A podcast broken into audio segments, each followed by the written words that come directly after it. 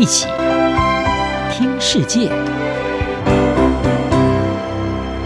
欢迎来到一起听世界，请听一下中央广播电台的国际专题报道。今天的国际专题要为您报道的是阿富汗与缅甸毒品夹攻，印度饱受威胁。缅甸在去年二月发生军事政变。而阿富汗塔利班是在去年八月夺取政权，在这之后，两国都出现政局混乱、经济崩盘的情况。观察家是注意到，两国发生动乱之后，这个地区的鸦片、海洛因、还有甲基安非他命等等非法毒品的生产和输出都出现了大量成长的情况，并且对介于当中的印度造成了冲击。印度国家毒品管制局的局长普拉德汉向日经亚洲时表示，印度政府非常关切塔利班接管阿富汗之后可能推升非法毒品贩运。而塔利班在前一次统治阿富汗期间，是公元两千年的时候，曾经试图要禁止毒品生产。不过，美国在二零零一年入侵阿富汗，瓦解了塔利班政权，结果是不了了之。现在阿富汗深陷经济崩溃的危机。国际社会又停止援助，看来有可能会越来越依赖毒品的这个贸易，根本是难以兑现他们过去所说过的话。而在塔利班的统治之下，毒品事业的确似乎是正在蓬勃发展。根据联合国毒品和犯罪问题办公室在二零二零年发布的报告，阿富汗栽种罂粟的土地多达六万一千公顷，比二零一九年增加了百分之三十七。同时，全世界大约百分之七十五到百分之八十的鸦片和海洛因来源都可以追溯到阿富汗，而阿富汗也生产大量的大麻。并且与日俱增地从当地的麻黄植物生产出大量廉价的甲基安非他命。印度经济时报的记者崔里巴蒂他分析是指出，新接管政权的塔利班，再加上具有敌意的联邦，还有新数位工具和无人机的使用，将这个地区变成了毒品走私客和恐怖分子合流的肥沃土地，而毒贩经常会利用印度海岸。因为来自印度的货物比较少受到全球执法机构的审查，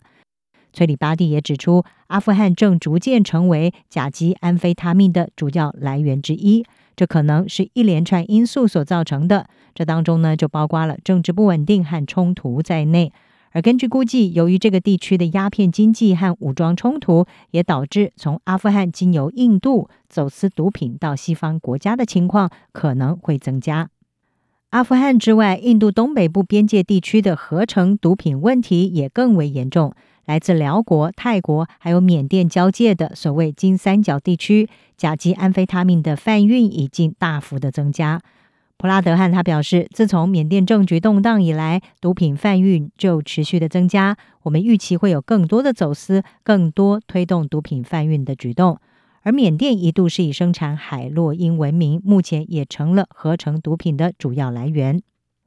伊斯坦堡专长南亚事务的评论家鲁博史东他就指出，缅甸和阿富汗有类似的情况，在政权更替之后，全国是陷入混乱，经济崩解。而在二零二一年的上半年，泰国查获来自缅甸的安非他命数量就比二零二零年同期增加了百分之七十三以上。去年十月，寮国查获超过五千五百万錠的安非他命，是亚洲历来查获的最大宗。多年来，孟加拉一直是南亚国家当中受到来自金三角的安非他命影响最大的国家。但是，联合国毒品和犯罪办公室是报告警告说，印度可能正在迎头赶上，因为更大、更频繁的查获量也显示有更高数量的毒品走私。正穿越防备松懈的陆地边界。至于对印度来说，因为印度是一个庞大的市场，而且存在许多民众有用药成瘾的问题，毒枭将更多的毒品推向印度，让这种状况更加的恶化。评论家鲁博史东他是说，根据印度政府在二零一九年的报告，印度有相当多人使用刺激精神的物质，鸦片的使用量是全球平均的三倍。估计有超过七百万的印度人因为使用鸦片的问题而需要协助。此外，英国伦敦大学亚非学院的国际关系副教授帕里瓦尔，他是向日经亚洲表示，从缅甸到印度的毒品贩运越来越多，可能会打乱印度东北部正在浮现的脆弱安全平衡。帕里瓦尔说，最近阿萨姆步枪队的车队在曼尼普尔省就遭到埋伏攻击，还有阿萨姆省的毒品消费严重的增加。所有这些迹象都显示，印度的国家安全算计会变得更为紧张。在目前毒品问题对区域构成与日俱增的威胁之际，记者崔里巴蒂他引用了联合国毒品和犯罪问题办公室的二零二一年报告，是说，因为数位工具被用在非毒品交易，正对当局构成新的挑战。